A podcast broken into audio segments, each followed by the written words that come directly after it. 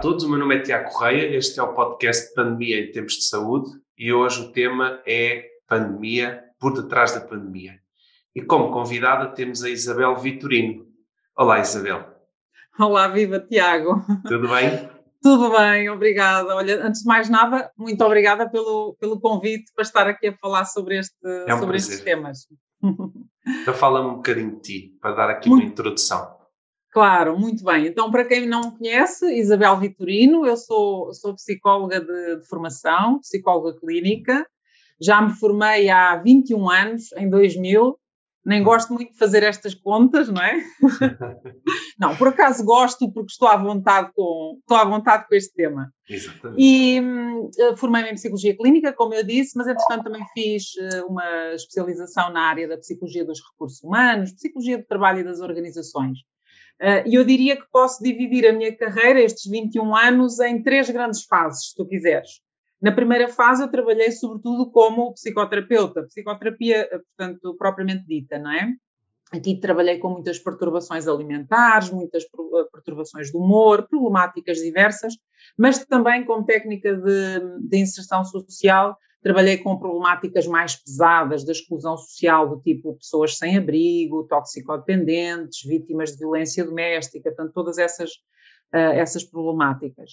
Depois, numa fase mais intermédia uh, da, da, minha carreira, trabalhei em empresas, sobretudo em, portanto, em organizações, mas sobretudo em empresas, grandes empresas, um, em desenvolvimento de líderes, quer através de formação, quer através de executive coaching.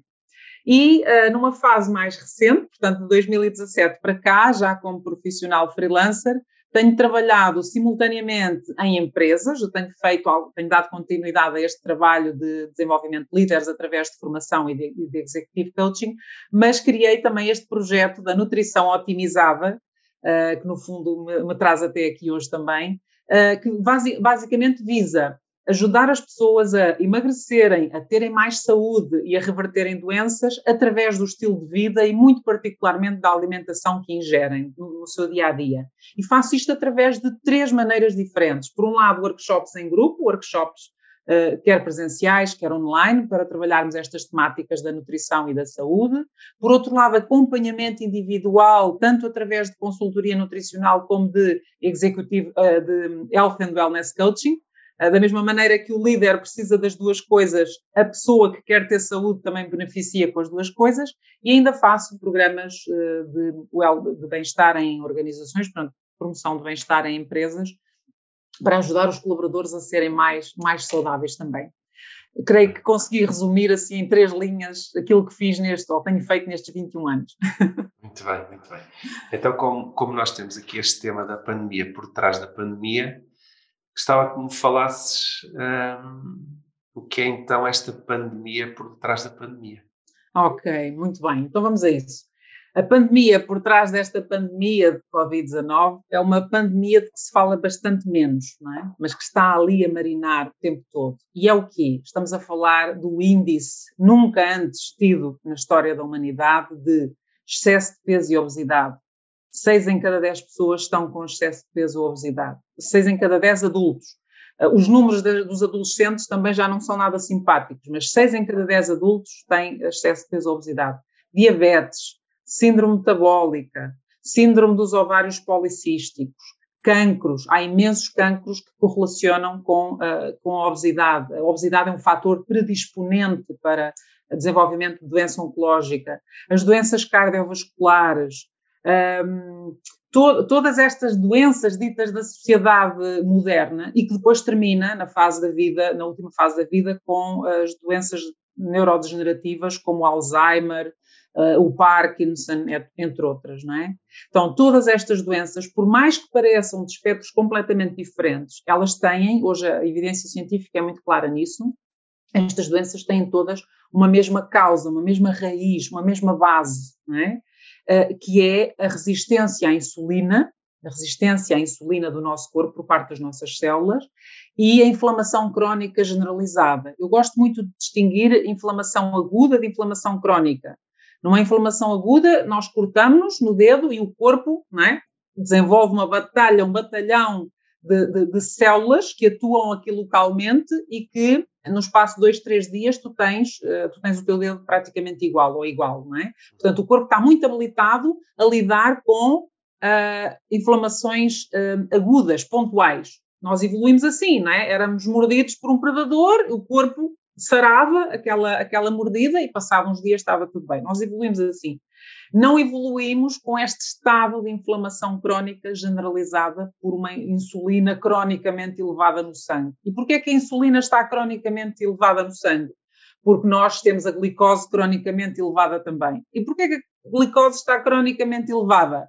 Porque nós comemos muito carboidrato e a toda a hora, é? a toda a hora, desde que acordamos até ir dormir, seis a sete refeições por dia, pautadas de pão, doces de todo tipo, farinhas, portanto, muito, muito produto processado feito à base de farinha, açúcar, gordura trans, portanto, aqueles óleos que a indústria põe e que o corpo não reconhece como naturais. Então, é desta pandemia que estamos a falar, de todas estas doenças uh, que têm a mesma raiz, como eu disse.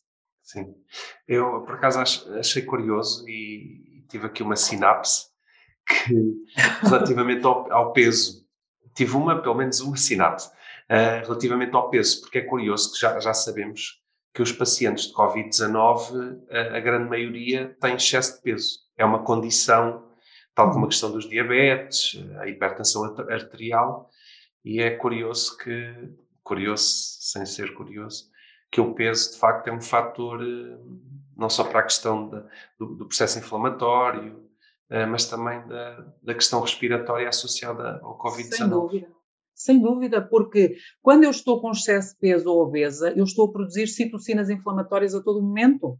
Então, não há obesos, não há obesos saudáveis. Essa ideia de que, ah, eu sou gordinho, mas sou saudável. Não é. E isto não é gordurofobia. Isto é, isto é se quiseres, doençofobia. Não é? eu, eu luto, não é. Ou seja, não tenho nada em particular contra as pessoas acima do peso ou, ou, ou obesas. Eh, eu luto contra o estado de doença em que elas estão, não é?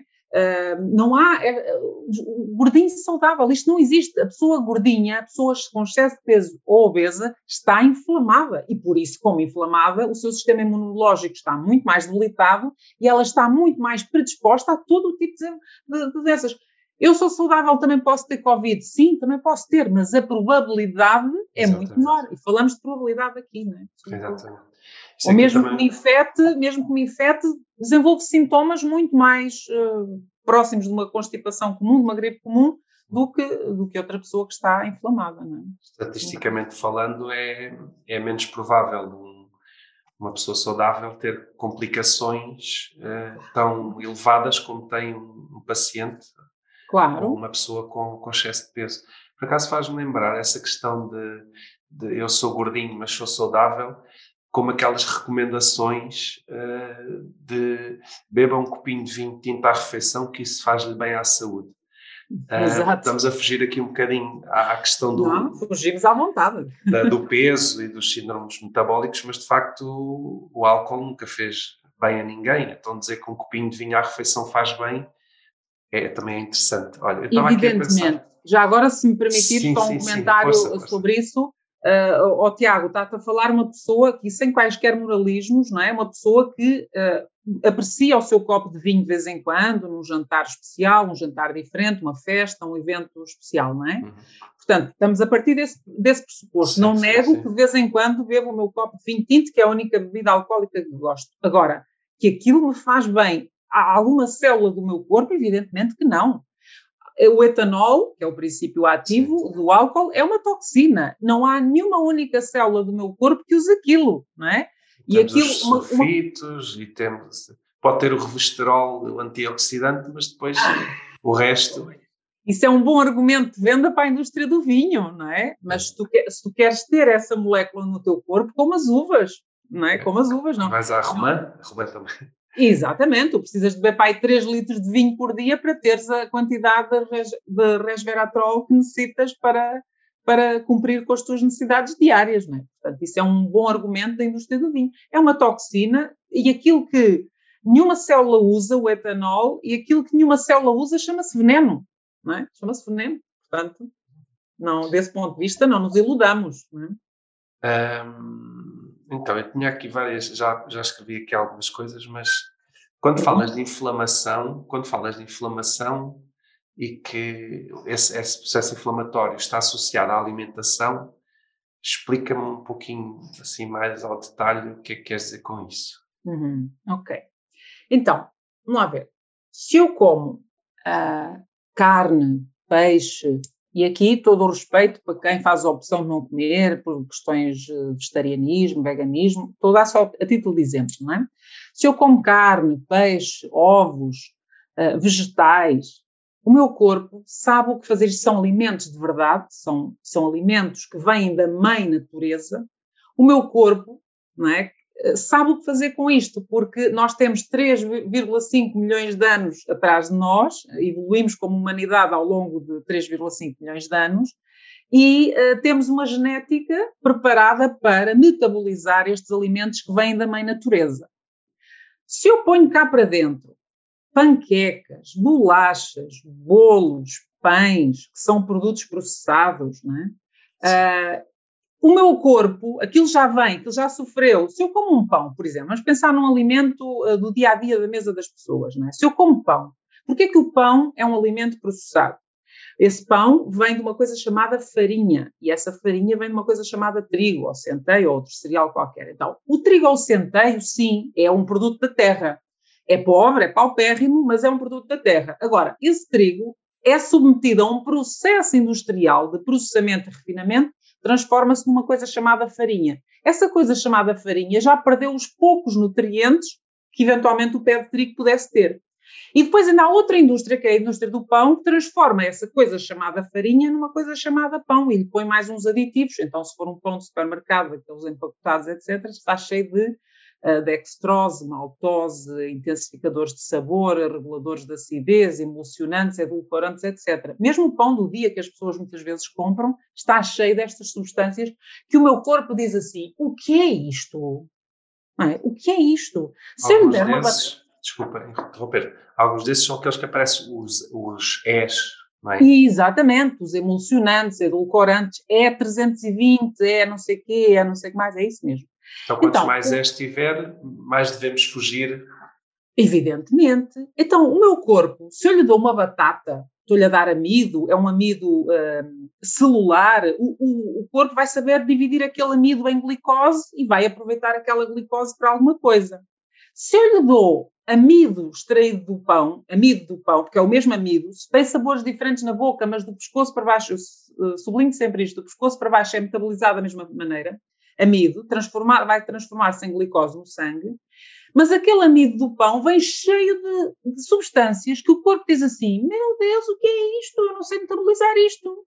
Isto começou a aparecer há 30 ou 40 anos na nossa alimentação, estas substâncias, e é preciso perceber, do ponto de vista evolutivo, 30 ou 40 anos não é nada. Nós não temos genes para metabolizar isto. Uhum. Então, aquilo que o fígado e o rim, que são os órgãos nobres que nós temos de detox, não, é? não são os, os sumos detox, nem as plantas detox, é o rim o fígado é que detoxificam o nosso corpo. Então, estes órgãos nobres trabalham, trabalham, trabalham para se verem livres de, dessas substâncias que nós pomos cá para dentro. Mas há partes que eles não conseguem, há partes que vão ficando acumuladas nos mais diversos órgãos, nomeadamente no tecido adiposo. E é isso que depois Passa um ano, passam dois, passam uma, uma diabetes demora 12 anos a estruturar-se. Ou seja, o corpo luta, luta, luta, luta, luta, luta para manter a glicémia uh, no, no, intervalo ideal, para manter os níveis triglicéridos. Não, é? o corpo luta, luta, luta. Esta máquina perfeita em que nós vivemos luta muito. Não, um, um Alzheimer demora 30 ou 40 anos a estruturar-se. Então, quando falamos de inflamação, é isto: é um estado. Imagina, é como tu teres uma coisa enlumbrando, estás a ver? Pões um, uma comida qualquer enlumbrando no fogão e aquilo pode estar mesmo no mínimo, mínimo até, e parece que não está, não está a acontecer nada, mas passado umas horas, não é? tu tens a comida esturricada e o tacho esturricado, etc. Então, o processo de inflamação crónica é este, é, um, é nós vamos nos inflamando com cada garfada, aquele copinho de vinho que achamos que faz bem, aquela sobremesa a seguir a cada refeição, que então, mas um bocadinho de açúcar não faz mal, aquele pãozinho ao pequeno almoço, aquela barrita de cereal à meia da manhã, aquele pacotinho de bolachas enquanto estamos a ver televisão, que depois começamos com a primeira bolacha e vamos até ao final do, do pacote. Sim. É isso. Agora estava a imaginar uh, os nossos ouvintes uh, a pensarem assim, ok, e o que é que eu como ao pequeno almoço? Comida de verdade. Olha, tudo aquilo que vem da mãe natureza, carne, peixe, ovos, legumes, frutas, até mesmo batatas e arroz, isto é comida de verdade. O que vem da indústria, o que vem do supermercado, na maior parte dos casos, bem, 80% do que está num supermercado ou num ponto de venda é a substância comestível. De uma vez por todas temos que aprender a distinguir comida de verdade, mãe uhum. natureza. Uhum substância comestível, madrasta indústria. Hum?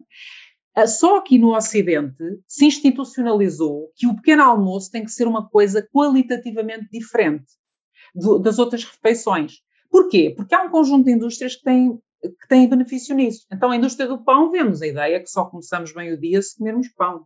A indústria do fiambre, a indústria do leite, a indústria da aveia para as panquecas da aveia, a indústria do iogurte, a indústria do queijo, um conjunto de indústrias que nos vendem a ideia de não, não, ao pequeno, a indústria dos cereais de pequeno almoço, não, não, ao pequeno almoço você tem que comer outra coisa. Não, não, o meu corpo quer nutrientes.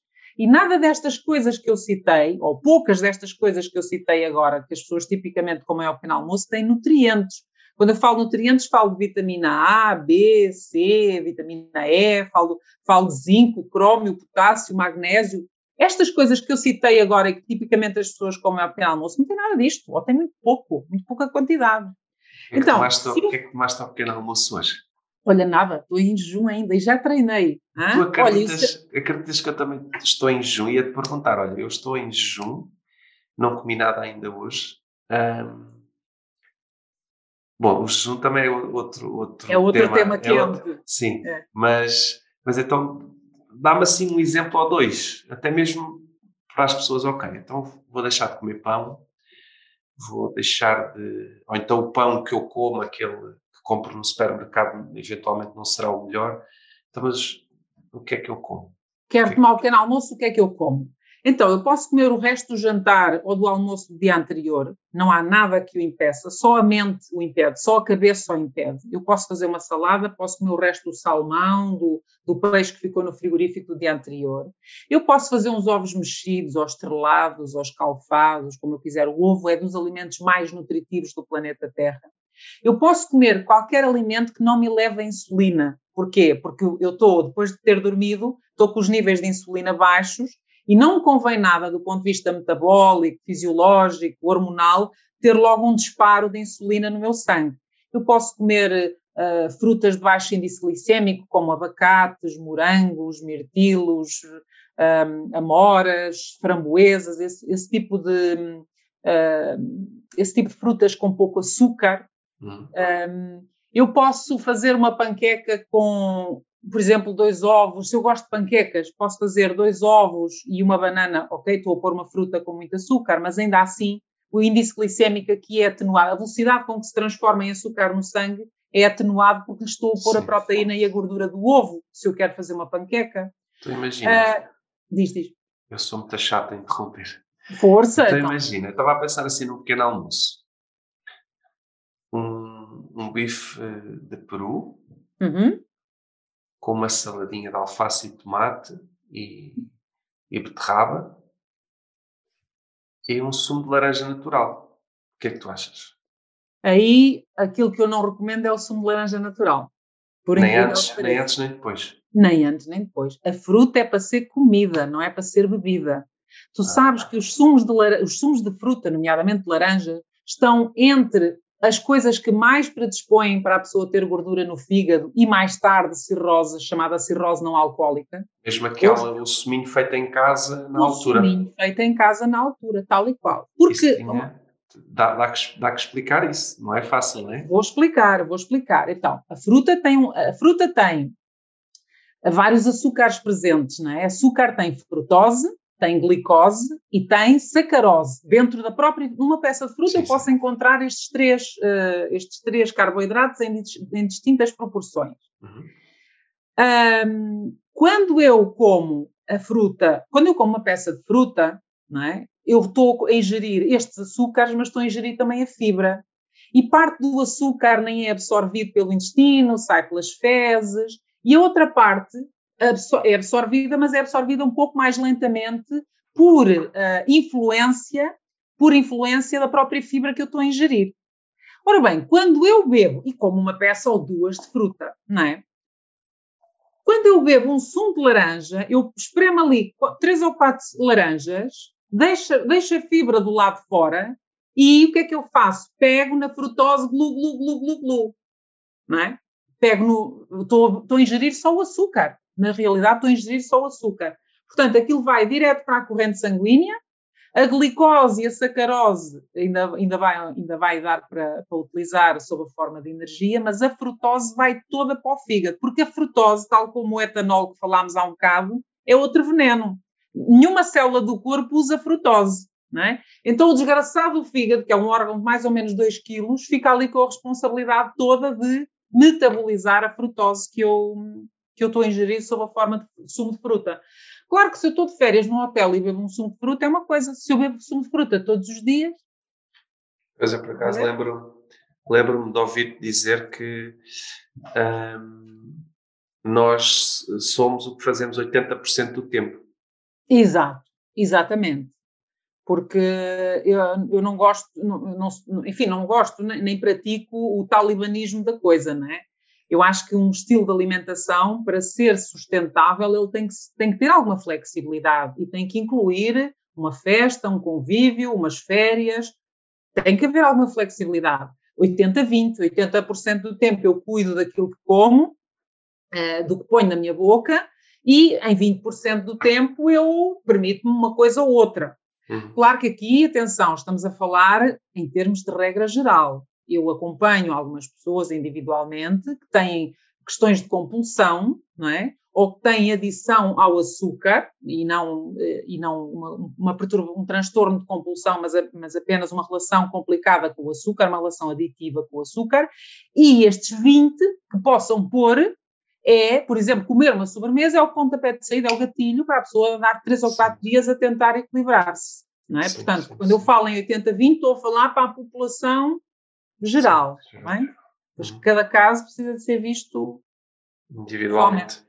Então, eu agora também estava a pensar aqui noutra questão. O que é que tu pensas e o que é que tu, da tua experiência, e o que é que eventualmente a ciência nos pode dizer, se bem que eu tenho, tenho alguma opinião relativamente à ciência, ainda há bocado em off estávamos a falar sobre isso, a ciência é super, mega importante, só que também temos que perceber que às vezes a, a experiência clínica eh, nem sempre acompanha a ciência. Mas então a hum. pergunta seria: comer de duas em duas horas, o que é que tu achas? Olha. Esta pergunta, nós conversámos assim um bocadinho em geral do tema em si, esta, esta do comer de duas em duas horas. Eh, acho que seria importante, porque há aquelas pessoas que acham que pá, comer duas, de duas em duas horas é importante. Então pode ser ou não. Sim. Gostava sim. da tua opinião.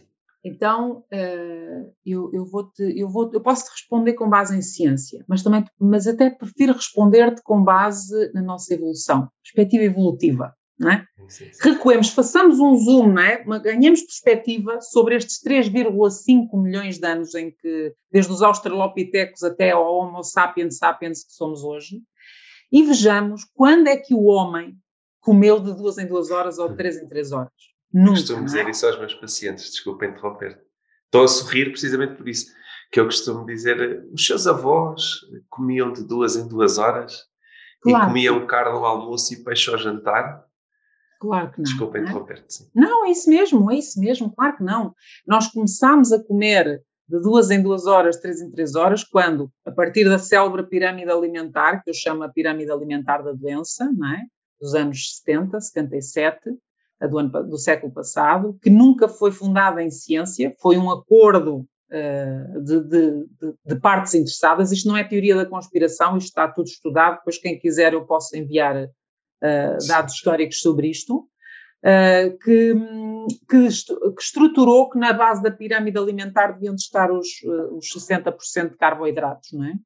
Um, o Departamento da Agricultura de, o governo norte-americano da altura teve uma forte intervenção aqui. Evidentemente que o que está na base da pirâmide é uh, batatas, uh, massas, uh, pães, portanto, são tudo coisas que implicam indústrias alimentares diversas e implicam a agricultura na base, né? na produção do trigo, da batata, etc. Portanto, este, jamais esta pirâmide alimentar foi alguma vez um, evidente, evidente, portanto, baseada em ciência. Com isto, nós conseguimos esta coisa fantástica à escala mundial que foi engordar. Engordar, diabetes, adoecer, com doenças cardiovasculares em índices nunca vistos, com cancros nunca vistos, etc, etc.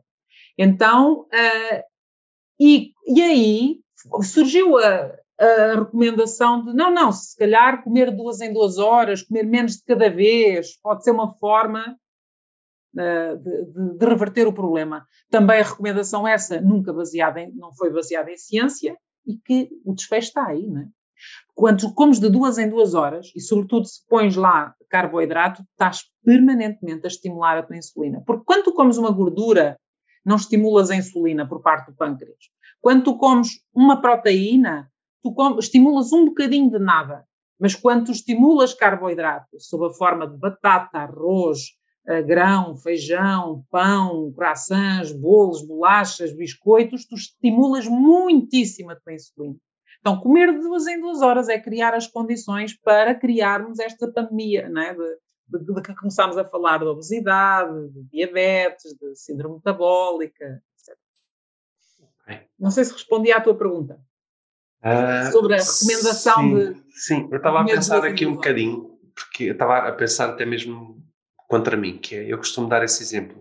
Uh, antigamente ninguém comia duas em duas horas, não é? E as pessoas eram saudáveis dentro da sua realidade temporal, não é? Hum. Mas também pode haver alguém que me está a ouvir e estava eu também a pensar nisso, que é, ok, então mas não, antigamente não se fazia assim, uh, mas a ciência evolui e pode-se ter percebido hoje em dia, não é? Com a evolução da ciência e com os estudos, que faz sentido comer duas em duas horas. Uhum. Um, mas acho que já respondeste, não é? Porque de facto, uh, se formos comparar uh, há 50 anos ou 60 anos atrás, se calhar o número de pessoas obesas era consideravelmente inferior mais, mais ao que temos hoje em dia. Claro que sim. Por claro alguma razão, não será só pela questão de duas em duas horas, mas também pela alimentação em si, não é? A obesidade é um fenómeno contemporâneo, o aumento da obesidade é um fenómeno contemporâneo ao uso da pirâmide alimentar, ou seja, foi exatamente a partir do momento em que o mundo começou a comer com base na pirâmide alimentar, de 60% de carboidratos, que nós, que nós começámos a engordar, a engordar com todas as doenças associadas. E o consumo dos carboidratos vai nos gerar essa resistência, essa insulina permanentemente elevada no sangue, essa resistência à insulina. Porquê é que as pessoas às vezes dizem assim, ah, mas eu ao fim de duas horas tenho fome. Ao fim de duas horas tenho fome porque eu tenho a insulina alta no sangue. Se eu comer, se eu fizer uma alimentação que não me estimula a insulina, eu não tenho fome, porque o que faz a fome é a insulina alta no sangue. A insulina é uma hormona obesogénica. Hum? Então, eu jamais vou emagrecer, ou, e muito menos manter-me magra, manter-me no meu peso ideal, a estimular a insulina a toda a hora. Jamais. Sou, posso fazer as contas que eu quiser, jamais isso vai acontecer.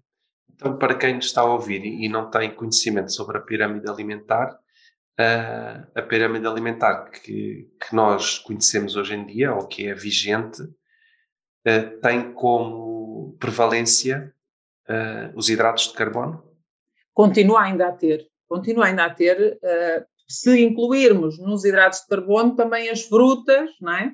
Porque a pirâmide alimentar clássica, hoje é, é um círculo, mas depois mais ou menos vai dar ao mesmo, não é? Uhum. Mas a clássica tinha uma base de batata, massa, arroz, pães, etc. Depois vêm as, um, as frutas, os vegetais, aliás, as frutas, e depois é que vinham as carnes, os peixes, portanto, a proteína. E porquê é que isto está errado, oh, Tiago? É muito importante as pessoas perceberem isto.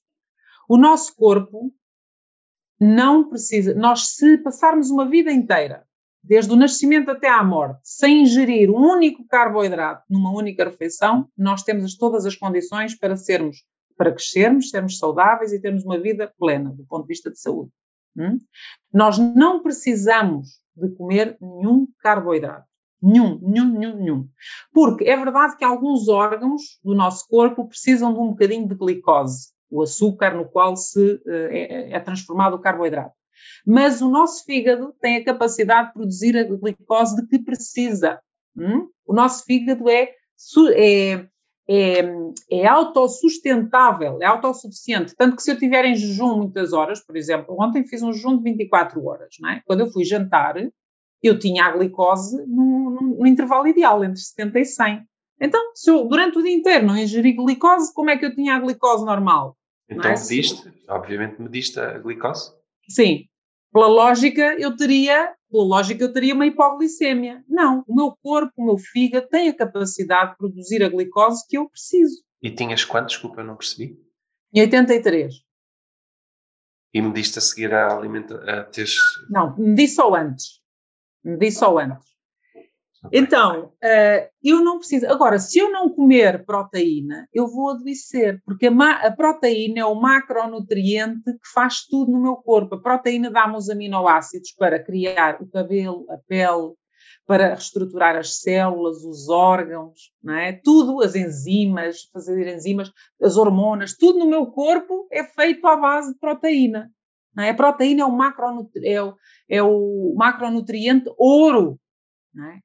E depois, pronto, lá está. Aqui mais uma vez, um, todo o respeito por quem opta por não comer Sim. fontes uh, de animal. proteína uh, animal, não é? Sim. Mas a proteína vegetal, de origem vegetal, presente numa pequena parte, numa ínfima parte no feijão e no grão, não é a mesma coisa, não é uma proteína completa, não tem os nove aminoácidos essenciais que estão presentes na proteína de origem animal. Porque lá os está. veganos têm que comer muito mais para conseguir ter a mesma proteína que que nós ingerimos Exatamente. num bife do lombo, por exemplo, Exatamente. com 100 gramas ou 200. E tem que suplementar de maneiras, eh, pronto, com produtos, eh, com, por exemplo, proteína de ervilha e coisas assim, não é? Que são produtos que acabam por ser produtos processados. Mas apesar da, da, da ervilha e da, do feijão ter, terem uma porcentagem de proteína, elas continuam a ser sobretudo carboidrato, mas têm um bocadinho de proteína, um, a questão que se coloca a seguir é da absorção, é? da bio, biodisponibilidade e absorção. Quanto, é? quanto dessa, dessa proteína processada, como aquelas pessoas que bebem whey protein, essas sim, coisas, sim.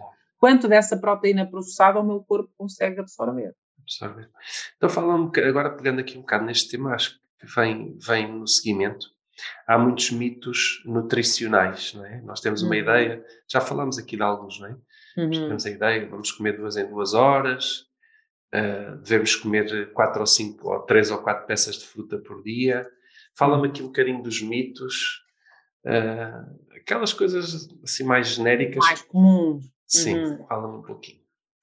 Bom, de facto, esse do comer 3 em 3 horas é dos mais comuns. Um, o, a questão do pequeno almoço como a refeição mais importante do dia. Uh, não, nós devemos comer, nós devemos ter uma alimentação de frequência alimentar baixa, não é? Portanto, se eu de manhã não tenho fome, não devo comer. A minha biologia é que sabe. Quem sou eu? Quem é a minha mente para decidir que agora é hora de comer? São nove da manhã, é hora de comer. Não, não, o meu corpo não é que digas sabe. isso, não digas isso, Isabel, porque eu, eu tenho fases em que me apetece estar a comer o dia todo se o meu corpo, se a minha biologia diz que sim, não me digas que eu tenho que seguir a biologia. Ah, mas aí quando, quando te apetece estar a comer o dia todo, não é, não é fome fisiológica, é outra fome. É, é, é fome social, é fome emocional, é assim. Sim, sim, sim, Ou então lá está, a insulina bastante elevada, que dá esse craving por, por, por comida a toda hora. Fome fisiológica, não. Fome fisiológica é one shot. Tu sentes fome, tu alimentas-te e ficas saciado porque o corpo fica a metabolizar aqueles alimentos que tu meteste lá para dentro. Mas eu estava a brincar, mas de facto uh, podemos pensar nisso, que é de facto, eu tenho fome, não vou comer porquê, mas se calhar a pessoa não percebe que é como tu estavas a dizer, não é? Essa fome não é uma fome fisiológica, é, é também aqui um, um pouco relacionado com a questão emocional uhum. e mental é, muitas vezes, a pessoa come por, uh, ou para celebrar, come por, uh, porque ai, conseguiu um objetivo qualquer, não é? como forma de celebração, outras vezes é porque, como porque está triste, como, como porque está zangada, como porque está ansiosa, uh, agora comem porque estão isoladas em casa e não têm mais nada que fazer, ou estavam até há bem pouco tempo fechados em casa, uh, comem por, comem por uma necessidade de gratificação imediata e por ausência de outras fontes de prazer e de gratificação na vida, não é? Usam a comida como instrumento de gratificação uh, imediata e constante. Isto leva-nos a outro conceito que se calhar dava outro podcast, que é o conceito de antifragilidade. Nós hoje somos uma sociedade tão adicta ao conforto, ao bem-estar, à gratificação, ao prazer, a todo momento temos um apego a estas coisas, não é? Uhum. E é preciso trabalhar um bocadinho o contrário, uma atitude de antifragilidade, eu expor-me a situações que me causam algum desconforto para eu progredir, porque aquilo que não me mata torna-me mais forte, não é? Eu não preciso fazer jejum para estar magra, mas o jejum leva-me a testar os limites, é? leva-me a, a, a, a, superar barreiras, leva-me a um autocontrole muito maior e por aí vai. Mas isto é, seria tema, se calhar, para outro, para outro podcast. Estavas a falar, já estava a pensar em, em dois temas só da, tua resposta, mas vamos aos mitos. Sim. Então, o pequeno almoço não tem nada que ser a refeição mais importante do dia. A refeição mais importante do dia é aquela que eu faço quando tenho fome de verdade. Pronto e quando dou micronutrientes e macronutrientes eh, à minha, ao meu corpo. A ideia de que a gordura engorda, talvez porque gordura no corpo e gordura da comida é mesmo o mesmo substantivo, as pessoas confundem e acham que a gordura engorda. Não, o que me engorda é o, é o, carboidrato, é muita glicose no sangue e muita insulina elevada, porque, como eu disse, a insulina é obesogénica, e quando eu tenho a insulina alta no sangue, o, a insulina alta no sangue dá duas, uh, duas, duas orientações ao corpo. Diz assim: agora é a hora de levar esta glicose toda para as células, e por outro lado diz assim ao tecido adiposo: olha, agora tu que estás aí armazenado, tu, gordura que estás aí armazenada, deixa de estar aí armazenada. Portanto, quando eu tenho insulina alta no sangue, eu não consigo usar a minha própria gordura. Então temos as pessoas gordinhas, acima do peso e com uma fome tremenda, a necessitarem de comer a cada três horas, né, por causa disto. Uh, a gordura não nos engorda a não ser que ela seja comida com carboidrato. Para que a natureza separa as duas coisas. É? A natureza, quando o produto, quando o alimento é alto em carboidrato, é baixo em gordura, e ao contrário, por exemplo, a batata é alta em carboidrato, não tem gordura, o abacate é alto em gordura, não tem carboidrato, mas o homem, na sua imensa sabedoria, faz o quê? Junta o carboidrato com a gordura, torna o produto altamente palatável e aditivo, e, e aí vai-nos engordar. Quando eu como batata frita, carboidrato com gordura, quando eu como gelado, açúcar com gordura, quando eu como pizza, carboidrato com gordura. Então, essas coisas, sim, vão me engordar. Outros mitos, se quiseres ligar ao tema do, do jejum, a ideia de que não posso, que o jejum faz mal, Uh, mais uma vez, é olhar para a nossa história, não é? é uh, o, homem, o homem, os nossos antepassados, até mesmo os nossos avós, nem é preciso ir tão longe, eles não iam, mas os nossos antepassados, sobretudo das cavernas, não iam caçar depois de terem comido um pequeno almoço refastelado de pão, sumo de laranja, queijo, panquecas, não é? Eles iam caçar em jejum, jejuavam vários dias, porque nem sempre a caçada era, era produtiva, e, e evoluíram bem, muito obrigada, não é? Portanto, evidentemente que o jejum não faz mal, nós estamos preparados para nos alimentarmos, frequência alimentar baixa, com períodos com janelas de jejum grandes. Inclusivamente, uma das maiores autoridades de, de, no estudo uh, e tratamento do cancro a nível mundial diz-nos que, do ponto de vista de prevenção de cancro, toda a gente, toda a gente devia fazer uma semana de jejum por ano, sete dias de jejum por ano. Hum? Assim seguidos, sete, sete dias seguidos. Seguidos? Seguidos. Sim, e porque nós temos centenas de milhares de calorias acumuladas, tu e eu, eh, Tiago, que somos eu, magros. Nós... Eu, mais do, eu magro não sou magro, não digas isso. Pronto, estamos dentro do, estamos dentro do peso, do, do nosso peso, não é? Isso é porque a então... câmara só dá daqui ah! para cima. Se fosse daqui para baixo, ias ver que eu não estou nesse espectro. Pronto, mas mesmo, quero dizer, mesmo uma pessoa dentro do peso ideal sim, tem sim, sim. centenas de milhares de calorias acumuladas. Portanto, nós conseguimos perfeitamente passar sete dias sem comer. Não estamos é habituados okay. a fazê-lo e à primeira incomodidadezinha com um bocadinho de fome, somos, uhum. ai que eu não aguento isto, e pimba, um bocado de pão. É? Sim, então eu estava aqui a pensar. Uh, existem os céticos, não é? E existem os os renitentes, as pessoas são céticas, ok, isto não funciona. Os renitentes, aqueles que, ah, isto talvez, mas não sei. E depois existem aqueles que se baseiam na ciência para demonstrar que isto está certo ou não está. Uhum. Então, a ciência mostra, ou a ciência que existe mostra que, de facto, o jejum uh, não só não é mau como é benéfico para a nossa saúde? Tal e qual. O jejum não, não só te promove a tua saúde, porque te faz uma limpeza celular, um fenómeno que se chama autofagia, reciclagem de, de organelas nas células, não é? O corpo, quando não está a alimentar-se, uh, o nosso sistema imunitário, que está, sobre, está uh, muito focado no intestino, não é? Uhum. Uh, tem ali as tropas principais, 70% a 80% no intestino. Quando não está, quando não nos estamos a alimentar, o sistema imunitário dedica-se dedica a tarefas de limpeza, restauro, reparação. Portanto, o jejum ajuda-te muito, não só na otimização da tua saúde, como na reversão de doenças. Por exemplo, vida, sei lá, eu posso citar inúmeros profissionais que conheço que deixaram de usar praticamente medicamentos ou usam medicamentos pontualmente na, no tratamento dos seus doentes e usam o jejum intermitente e a dieta, a alimentação baixa em carboidratos, nomeadamente a cetogénica, para reverter casos de síndrome metabólica, gordura no fígado, a diabetes. A diabetes tipo 2 é uma doença totalmente reversível. Esse, esse é outro mito, é o mito que a diabetes tipo 2 é uma doença crónica, progressiva e reversível. É, se eu continuar com os mesmos hábitos, evidentemente vai ser crónica, progressiva e reversível. Mas se eu mudar a alimentação, se eu cortar o carboidrato, o que é, diabetes? Excesso de glicose no sangue e, e, e insulina cronicamente elevada. Vamos sempre parar ao mesmo. Se eu reverter esse estado, eu reverto a diabetes, evidentemente que sim. É? Portanto, uh, isto para dizer, evidente, e olha, mais uma vez, os, os, estudos que quiserem, está bem? As pessoas que nos possam estar a ouvir, os estudos que quiserem, tenho resmas deles, que mostram os benefícios não só em termos de otimização de saúde, como de reversão de doenças e biomarcadores de doença. Quando eu tenho os triglicéridos alterados, eu posso ainda não estar com um diagnóstico não é, de uma doença já instalada, mas é um, é um biomarcador alterado e, e o jejum ajuda-me nisso. Claro, é evidente, se eu não me estou a alimentar, uh,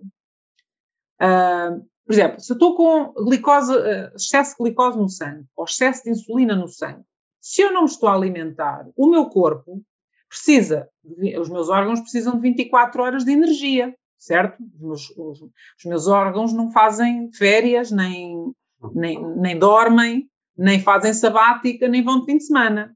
Eu, quer esteja acordada em vigília, quer esteja a dormir, o meu corpo precisa de estar ligado à energia, precisa de energia 24 horas por dia. Mas eu não preciso me estar a alimentar 24 horas por dia. Só preciso é de dar acesso, preciso que o meu corpo tenha acesso às minhas reservas. Como é que o corpo tem acesso às reservas? Com insulina baixa. É? Então é evidente que se eu não me estou a alimentar, o corpo vai baixar os níveis de insulina e vai consumir a glicose primeiro, o glicogênio depois, armazenado no fígado e nos músculos, e a gordura acumulada depois, que eu tenho cá. É evidente que sim. E eu com isso emagreço, eu com isso reverto uma síndrome metabólica, uma diabetes.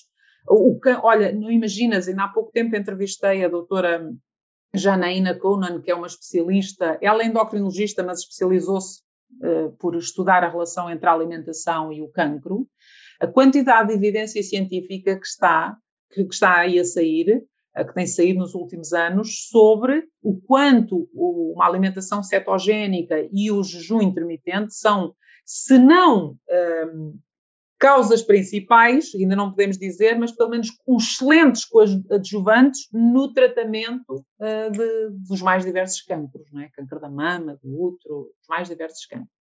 Claro, claro que sim. Então, oh, oh, Tiago, o cancro alimenta-se de glicose. Se eu não meter glicose cá para dentro, o, o, meu fígado produz aquela que eu preciso, claro, mas não, mas não tenho tanto alimento para o cancro como se eu tivesse sempre a alimentar-me pão, batatas, massa, arroz, eh, doces não é? Sim.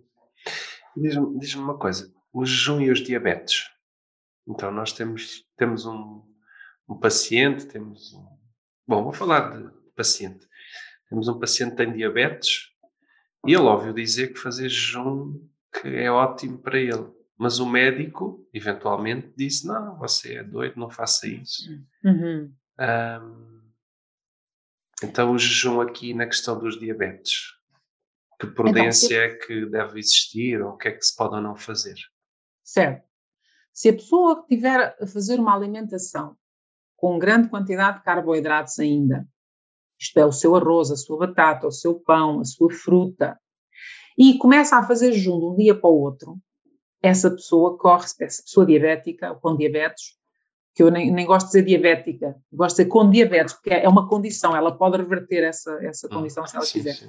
Se a pessoa com diabetes que está a fazer uma alimentação de seis vezes ao dia com um bocadinho de carboidrato em todas as refeições, porque eventualmente algum profissional de saúde recomendou fazer assim, essa pessoa corre sérios riscos de ter uma hipoglicemia.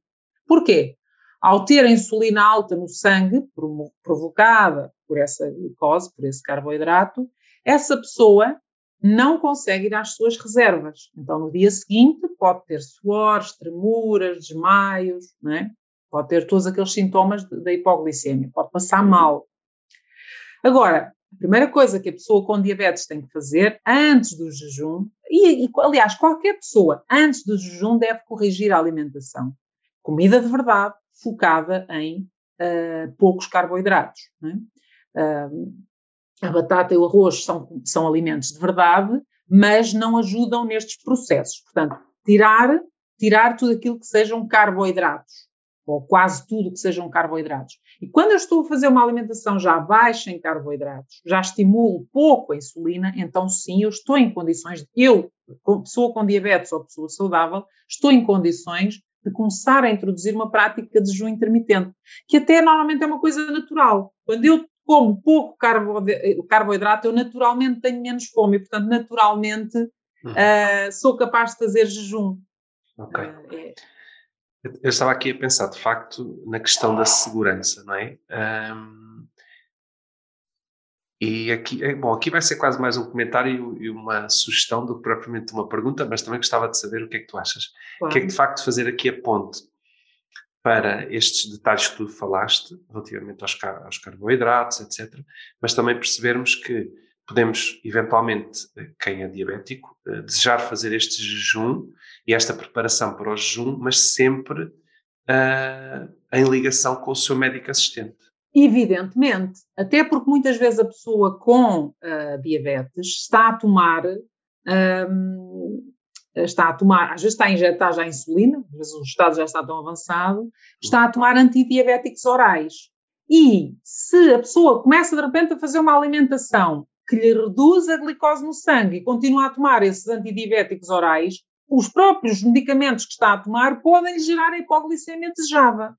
Portanto, evidentemente que a pessoa com diabetes deve procurar um profissional de saúde que conheça do, do, da investigação recente do, das últimas décadas que existe sobre os benefícios da, da, alimentação baixa em carboidratos e do jejum intermitente no, um, no diabetes, tá? Na reversão de diabetes, a pessoa deve procurar um profissional que conheça esta investigação e desenhar a estratégia. Ok, eu vou começar esta alimentação agora, qual é o ajustamento de medicação que vamos fazer? Evidentemente e nunca, sim. E nunca fazê-lo de forma autónoma e sem aconselhamento médico. Exatamente, exatamente. Há muita gente a fazer isso e às vezes corre bem, mas, mas às vezes não corre bem.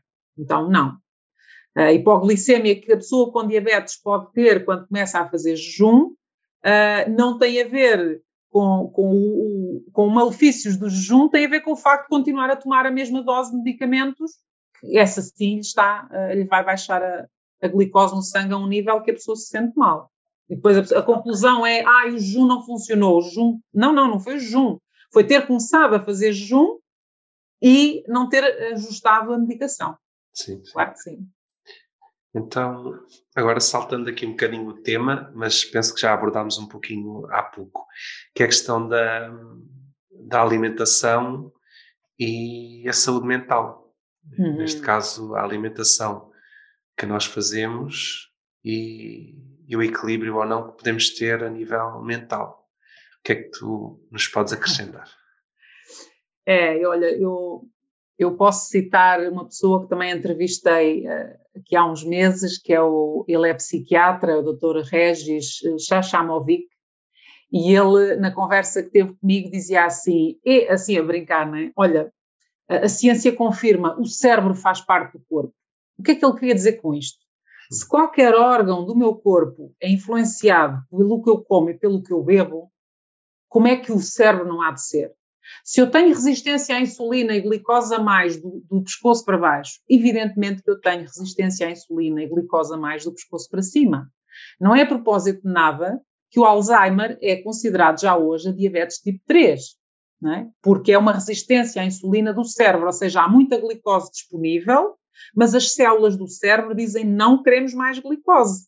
E como a insulina, uh, e, e, como as células estão resistentes à insulina, elas não, não portanto, não, não, no fundo estão com fome, estás a ver? É o fenómeno de estar, de estar com fome no meio de tanta glicose disponível. Porque a insulina funciona como uma chave para, para abrir as células. Sem insulina, célula, as células ficam na corrente sanguínea, perdão, sem insulina, a glicose fica na corrente sanguínea e não entra para as células. Portanto, este fenómeno da resistência à insulina é grave por causa disso. Um, então, se eu estou inflamada no meu corpo, o meu cérebro também está. E hoje, e ah, hoje está a surgir, surgiu nos Estados Unidos e já se está a espalhar um bocadinho. Aqui em Portugal ainda não ouvi falar nisto, mas enfim, tenho, tenho fé que, que se venha a falar, na chamada psiquiatria nutricional, que é aquela psiquiatria, e eu espero psicologia também, que não olha apenas uh, para o sintoma e prescreve um medicamento, por exemplo, depressão, ok, serotonina baixa, toma um antidepressivo, fluoxetina, não é? mas que olha para as, o que é que a pessoa está a fazer do ponto de vista de alimentação e de hábitos de vida que estão a gerar aquela serotonina baixa, não é? Porque serotonina é produzida em 70% a 80% no nosso intestino. Será que o intestino não tem nada a ver com a alimentação? Evidentemente que tem. Não é? A prática clínica mostra que quando a pessoa com depressão, portanto, com as perturbações do humor, não é? depressão, ansiedade, às vezes pânico até, não é? altera a sua alimentação com uma alimentação mais baixa em carboidratos, ela naturalmente melhora. Os níveis de ansiedade diminuem, os níveis de depressão diminuem. Então, isto é uma observação que a gente vê na prática clínica, nos acompanhamentos. Mas, claro, a gente pode pensar naquelas perturbações uh, mais, por exemplo, na, na, epilepsia, no autismo, no Parkinson, no Alzheimer, todas estas doenças, há investigação, o que tu quiseres, eu envio, mostra a melhoria uh, destas doenças a partir da alimentação baixa em carboidratos. Aliás, é preciso lembrar que a chamada alimentação cetogénica, que é uma alimentação alta em gordura, moderada em proteína e praticamente nada de carboidrato, portanto é só o carboidrato, o resquício de carboidrato presente nos vegetais, Uh, essa alimentação foi criada em 1920, há, há 100 anos atrás, para epilepsia. A alimentação cetogénica de que tanto se fala hoje nem sequer foi criada para emagrecimento ou para uma diabetes, ou foi criada para doença mental, hum? doença cerebral. Só que depois, claro, a indústria farmacêutica desenvolveu os, os antiepiléticos, né, os medicamentos, os fármacos, e, e, as pessoas, claro, é mais fácil tomar uma pílula do que ter hábitos de alimentação saudável. É, mas é preciso lembrar isto.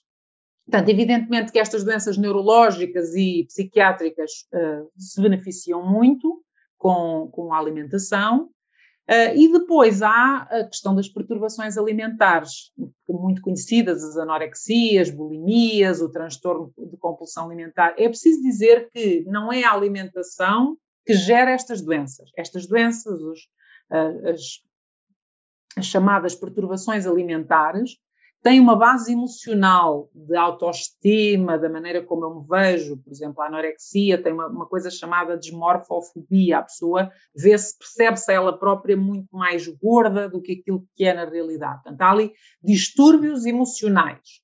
Mas, quando eu como, quando uma pessoa tem eh, uma bulimia ou uma, uma anorexia ou uma, um transtorno de compulsão alimentar e a pessoa come comida lixo, né? os, os pães, os bolos, as bolachas, não sei o quê, pode desencadear episódios uh, de compulsão por causa das características do que eu estou a meter na boca. Estou-me a fazer entender? Sim, sim, sim, ninguém, claro. ninguém, tem, ninguém tem compulsão alimentar com brócolis ou com peixe. Eu nunca vi isso. Se alguém alguma vez viu, uh, não é? Com comida de verdade, com, com vegetais, uh, ninguém tem compulsão alimentar. É, é, muito interessante a gente observar isto, não é? Bom, Nós pode, sabemos... ter, pode ter uh, não a compulsão alimentar, mas pode ter aquele foco tão grande na alimentação saudável que acaba por ter uma compulsão, não, sem ser aquela compulsão para a alimentação menos boa, mas uma compulsão para se alimentar bem e as calorias e o biológico. E, isso também começa a acontecer, não é? A... É verdade, estás a falar da chamada ortorexia, não é? Que é a pessoa canaliza ali as, todas, as, todas as suas energias para comer. Portanto, é outra neurose, né? outra forma de neurose, para comer o mais saudável possível, sim, sim. orgânico tal. Pronto, isso é outro distúrbio que tem ali, toca ali, às vezes, eh, em alguns aspectos, toca, toca com a própria anorexia. Um, e, e, também, claro, é outra forma de descompensação. Né? Mas, mas a base a, a base é uh, mental aí, né? as questões emocionais, psicológicas. Agora, a alimentação pode desencadear episódios, não é? Eu, por acaso, ia, ia, ia só comentar, comentar e fazer-te uma questão, que é, nós temos um, um, paciente à nossa frente que notoriamente está, tem alguma, não sei como é que eu ia usar a expressão, tem um equilíbrio alterado ou alguma disfunção emocional, distúrbios emocionais, e que de facto também tem a questão alimentar pendente, isto é, então alimenta-se mal e a mente também não está propriamente uh, bem, ou melhor possível. O que é que se faz em primeiro lugar? Ou faz em uhum. simultâneo? Qual é a tua opinião? Ok, então eu posso dizer como é que eu fui preparada para trabalhar e posso dizer o que é que eu faço hoje. Na faculdade de psicologia, eu posso dizer que nem, nem uma palavra sobre alimentação. É? é como se isso.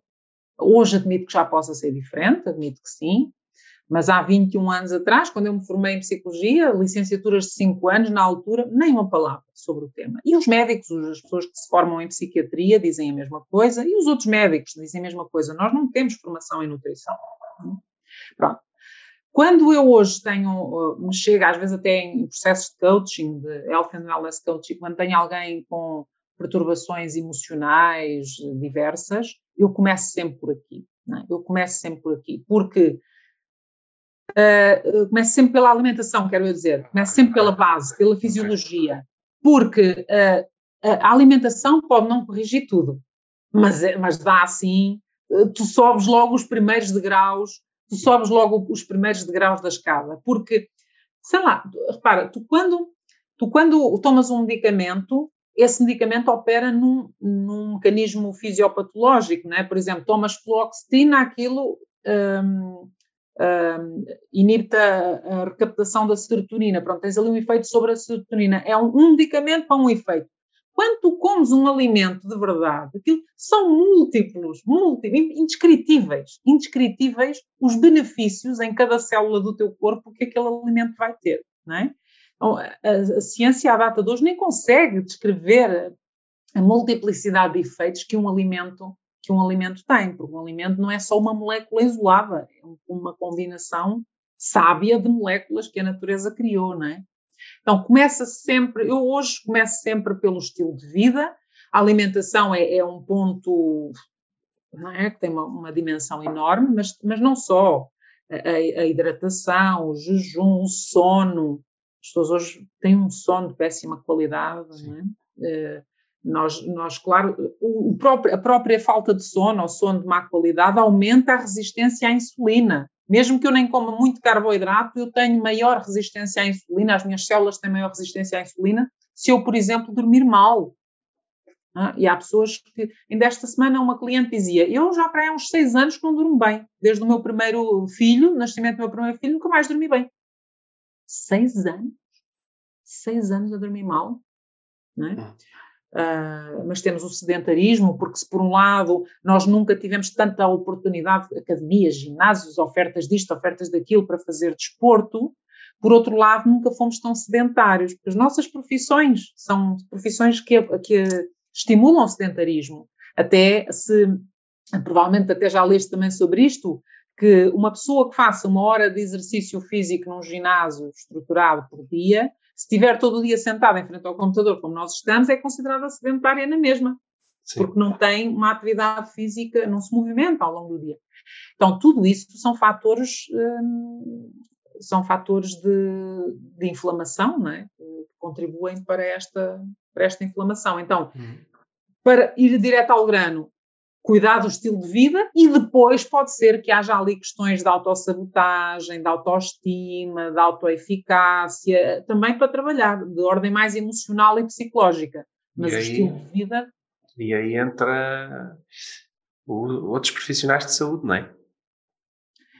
Oh, eu, eu posso trabalhar em rede, sim, pode, pode haver casos. Sim, no teu caso é diferente, não é? Como tu tens formação em, em psicologia, é diferente, mas é. no caso dos profissionais. Aqui, este meu comentário é mais para, para alertar, porque uh, cada profissional de saúde tem as suas competências e muitas vezes há profissionais que, por. Uh, por desconhecimento, e eu acredito que não seja por mal, tentam tratar, tratar isto, é, tentam ajudar o hum. paciente em tudo e fazer tudo, e temos que perceber que temos limites e que existem os médicos e outros profissionais de saúde. Ah, e esta é a minha pergunta seguinte, que é se tu achas que, que faz sentido, podendo não concordar na íntegra ou em parte com a, com a, aquilo que às vezes os médicos conseguem fazer em certas áreas, como a questão dos distúrbios alimentares, se não é importante, de facto, informarmos o paciente que deve ir ao seu médico, porque eles às vezes perguntam, não é? Ah, mas eu posso falar ao meu médico que, que estou a fazer este acompanhamento consigo. Uh, o que sim. é que tu achas? Que é que claro tu... que sim. Oh, oh, Tiago, eu própria tenho essa iniciativa. Por exemplo, quando eu começo um processo de, de coaching com alguém, coaching para saúde e bem-estar, imaginem a situação clássica, a pessoa quer emagrecer ou a pessoa tem uma diabetes e ouviu qualquer coisa que o jejum e que a alimentação podem ajudar e quer perceber melhor o mecanismo. Isto é a situação clássica, eu diria que 70 ou 80% dos casos que eu acompanho são assim. Eu sou logo a primeira pessoa a dizer: olha, como é que estão as suas hormonas? Os seus níveis hormonais? Como é que estão os seus níveis de nutrientes? O seu corpo tem magnésio, zinco, crômio, tem vitamina D, tem vitamina A, tem vitamina E. Como é que isso está? A pessoa normalmente não sabe. Ia-te perguntar também isso a seguir. Se não, ias por aí. Não, a pessoa não sabe. Então, vamos começar por aí. Lá está, este trabalho de, de base da escada sim, para sim, cima. Sim. A gente vai às questões emocionais, a gente chega à compulsão, a gente chega à adição pela bolacha, uh, e, a, não é? e a todas as causas que estão por trás do uso da alimentação como mecanismo de gratificação. A gente chega lá. Mas primeiro vamos ver. Porque, por exemplo, níveis baixos de crômio, de magnésio, dão um craving por doces enorme. Então a gente vai estar a trabalhar a causa emocional, uh, da descompensação e não trabalha à base. Só que depois eu tenho, em Portugal, duas, dois médicos que recomendo, e é para lá que eu encaminho as pessoas, porque eu sou atendida por eles, sei o trabalho que eles fazem, uh, que é de qualidade, e sei que fazem, praticam uma medicina integrativa e analisam a pessoa como um todo, independentemente da, da área de especialidade deles. Uh, num, num, caso é, é a minha ginecologista, ela trabalha, ela pede-me um check-up, faz-me um check-up anual de tudo, minerais, vitaminas, tudo, tudo, tudo, tudo. E ela trabalha com aqueles mapas todos à frente. E quando é caso para repor alguma vitamina, repomos alguma vitamina, repor alguma hormona, repomos alguma hormona. E com esses níveis hormonais repostos, começamos a trabalhar, vamos para uma dimensão mais mental, mais psicológica, então mais agora, emocional. É? Eh, imagina que já te aconteceu teres algum complexo vitamínico ou alguma vitamina após essas análises em déficit já, já, já. E como é que suplementaste? Foste à alimentação ou foste ao comprimidinho? Fui, fui a, a suplementos recomendados, portanto, mandados fazer à minha medida pelo próprio profissional. Sim. Então não és apologista que se tente ir ao alimento em vez de ir ao comprimidinho? Uh, às vezes não é suficiente, não é? Porque nós também, uma coisa também é verdade. Uh, a alimentação hoje tem outras, tem uma densidade nutri, nutricional menor. Não é? Isso, já não pode escamotear que o que nós compramos, a não ser que consigas uma fonte orgânica de tudo e tal, mas os solos também não estão tão férteis, os solos não descansam o tempo que deviam descansar para ganharem os minerais, recuperarem os minerais e poderem mandar esses minerais para as plantas. Hoje nós temos uma cultura intensiva, inclusivamente os, os orgânicos, o, o, o terreno está sempre a produzir, não é? Produto orgânico. Portanto, a densidade de minerais não é uh, a mesma que nós encontrávamos nos alimentos da natureza há umas décadas atrás. Não sei se é bom, se é, se é mau, é o que nos cabe viver, é, é a época que vivemos. Portanto, às vezes eu sou, eu, eu considero que nós em 70%, 80% dos nossos nutrientes, ou até eventualmente mais, este número a dizer um pouco de cor, nós conseguimos pela, pela alimentação. Comida de verdade, não é comida que vem da, da indústria, é comida de verdade, da mãe natureza, conseguimos por aí. Mas por, por, por esta via, não é? porque o peixe já nem todo é de mar, eh, e quando é de mar, às vezes vem, traz uns metais pesados que vão nos roubar nutrientes. Ou seja, temos várias, a carne já nem toda é de pasto, é muita, muita carne é de cultura, produção também industrial.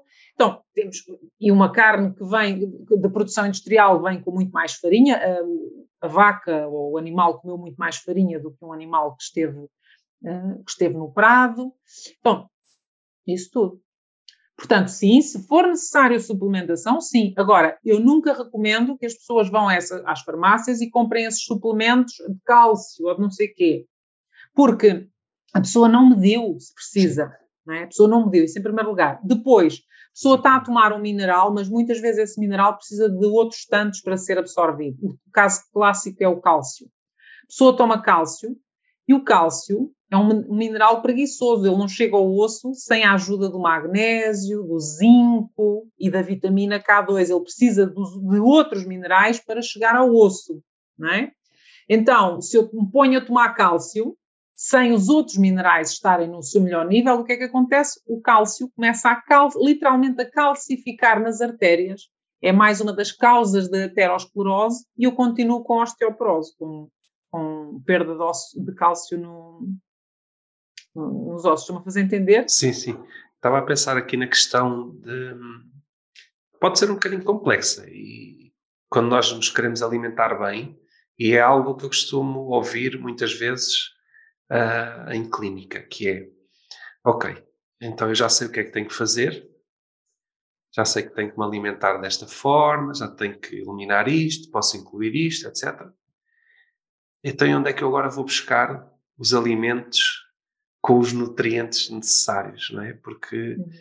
eu já sei o que é que eu posso fazer, mas de facto o que se o, o vegetalzinho que chega lá à casa já não é o mesmo vegetal que chegava há 40 anos atrás e há 50. Claro. Então há essa dificuldade, não é? É, então eu acho que, que nós, o bom é inimigo do ótimo, não é? E se nós fizermos aquilo que nos dá o bom, e já estamos a fazer imenso pela nossa saúde. Porque a pessoa às vezes pensa assim: ah, ok, não consigo comer o ovo da galinha biológica, então olha, vou comer mesmo uma bolacha. Não, é que entre o ovo da galinha biológico e a bolacha processada, que só tem farinha, açúcar e gordura trans e sal, uh, há ali há o ovo de gaiola, que, que não é tão rico como o biológico, mas que ainda assim é o ovo, ainda assim tem os minerais. Portanto, eu vou comer a comida que me é possível ter. Ah, eu não tenho dinheiro para peixe do mar. Ok? Posso comer peixe de viveiro. É melhor do que não comer peixe nenhum. É? Do ponto de vista nutricional, é melhor do que não comer peixe nenhum. Depois vou fazendo uma medida, pelo menos uma vez por ano, de como é que estão os meus nutrientes, como é que estão uh, uh, portanto, os meus minerais no corpo, as minhas vitaminas e as minhas hormonas. E quando for caso disso, o médico especialista indica, olha, vamos fazer aqui uma harmonização. Se for por via, se for possível por via de reforço de algum alimento, está perfeito, se não, de algum suplemento. Agora, nunca fazer isso por iniciativa própria, isso não.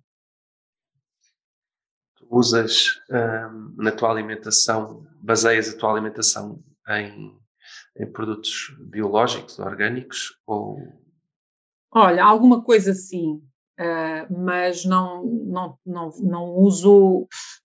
Imagina, vou a um supermercado comum não é? e vou comprar vegetais. Se, se eu vejo que há ali cenouras biológicas, eu como cenouras biológicas, mas se não houver biológicas, eu como das outras. Não é? Ou seja, eu não vou a mercados biológicos específicos, eu não vou a lojas só de produto biológico, até porque, enfim, não quero estar aqui a levantar muita onda sobre isso, mas também há, também há muita fraude e muita máfia nesse campo do biológico, não é? E, portanto, das duas, uma, ou tu vais ao quintal do teu pai e sabes que é realmente biológico, porque sabes o que é que ele lá pôs, ou então, uh, às vezes, tu pagas três vezes mais por um biológico. Eu pergunto-me se aquilo tem três vezes mais nutrientes. Tá? Mas volto a dizer, se eu tiver à disposição, compro, mesmo pagando mais, compro. Uh, mas não vou mudar de supermercado ou não vou a um supermercado específico só para comprar biológico. Lá está, porque eu trabalho para o, para o bom ou para o muito bom. Eu não trabalho para o ideal nem para o perfeito. Por isso. Vou-te colocar aqui outra questão assim um bocadinho mais solta, uh, claro. que é o leite.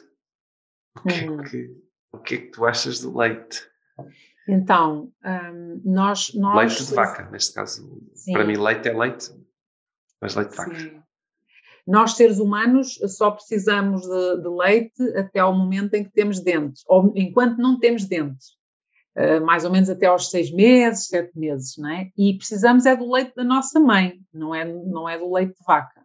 Hum. O leite de vaca é para o bezerro, tem uma quantidade de caseína muito superior, que é a proteína, uma proteína do leite, tem uma quantidade, quantidade de caseína muito superior àquela que tem o leite materno. Portanto, é uma quantidade para um recém-nascido bezerro que é muito maior do que o recém-nascido humano. É? Pronto. E a partir daí não precisamos de todo. O único, um, uh, o único benefício que o leite pode ter do ponto de vista nutricional é a gordura, que é aquilo que normalmente lhe tiram sob a alegação de que a gordura faz mal. Portanto, aquela bebida, como diz uma pessoa que eu sigo nesta área, aquele excremento de vaca Mas ela também tem uma visão assim um bocado, pronto, escatológica da coisa. Então, se tiveres alguém como eu que adora beber leite, mas que sente que o leite, bem, o meu caso é particular, mas se tiveres uma pessoa que gosta de leite e, e te pergunta se pode beber leite, tu não recomendas? Eu, eu digo assim, poder pode tudo. Até porque eu, não, eu, eu gosto muito de, da perspectiva de eu dou a informação, mas o senhor ou a senhora faz o que quiser com a informação. Porque eu não, não passo planos alimentares, nem digo pode, não pode, proibido, permitido. Nós podemos tudo. Só que cada um depois escolhe. É aqui que entra a perspectiva do coaching. Cada um escolhe aquilo que está preparado para fazer, que tem uh, controle emocional para fazer, que quer fazer, porque cada um é adulto e responsável. Entra aqui o livre-arbítrio. O meu papel é dizer assim: olha, Uh, o leite é um, é um alimento que não lhe traz nada que outros alimentos não lhe possam trazer.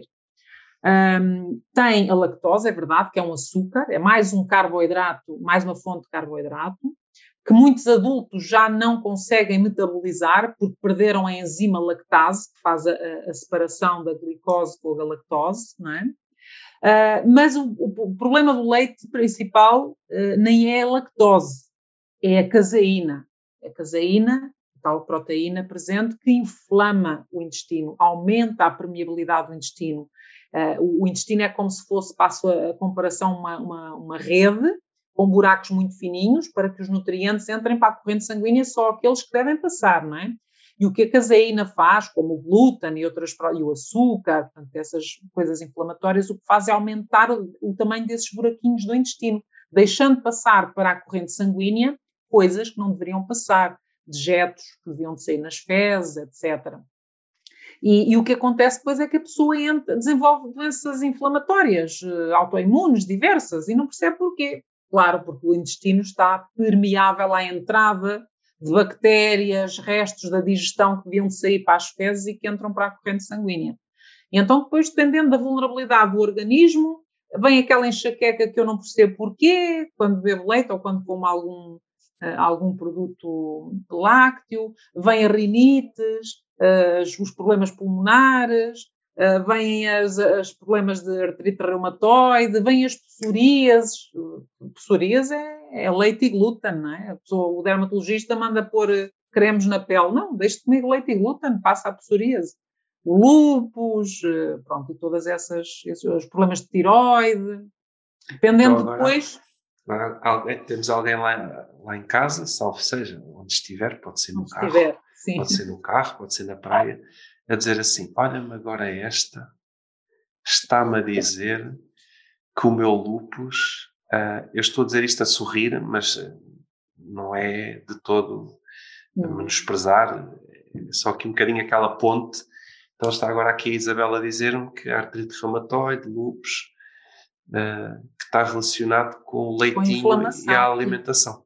Ah, pois está. E, e a pessoa que me contacte, isabelvitorino.gmail.com e que me contacte e eu, e eu mostro os estudos. Eu mostro os estudos. Isso aí é quantos quiserem.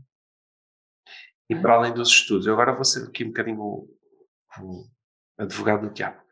Para além dos estudos, tu sentes que a tua prática clínica reforça o que esses estudos referem?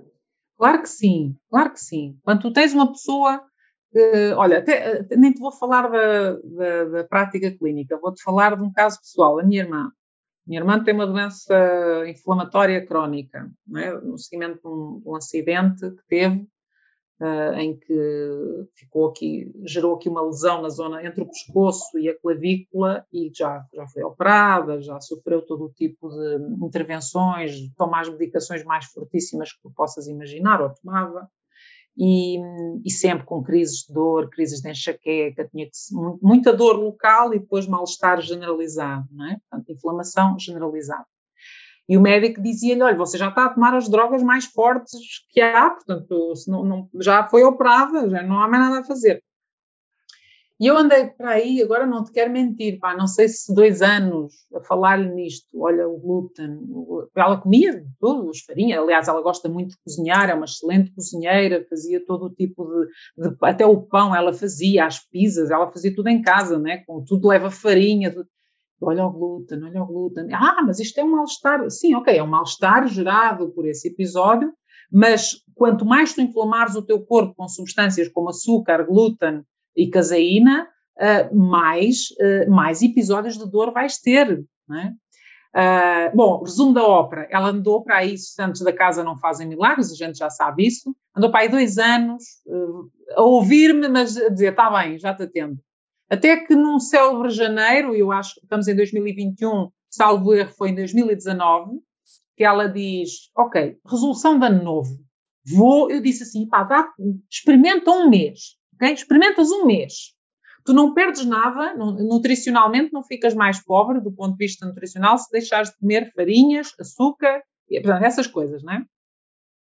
Farinhas com glúten, açúcar açúcar de mesa, açúcar branco refinado ou qualquer outra forma de açúcar e, um, e caseína. ok?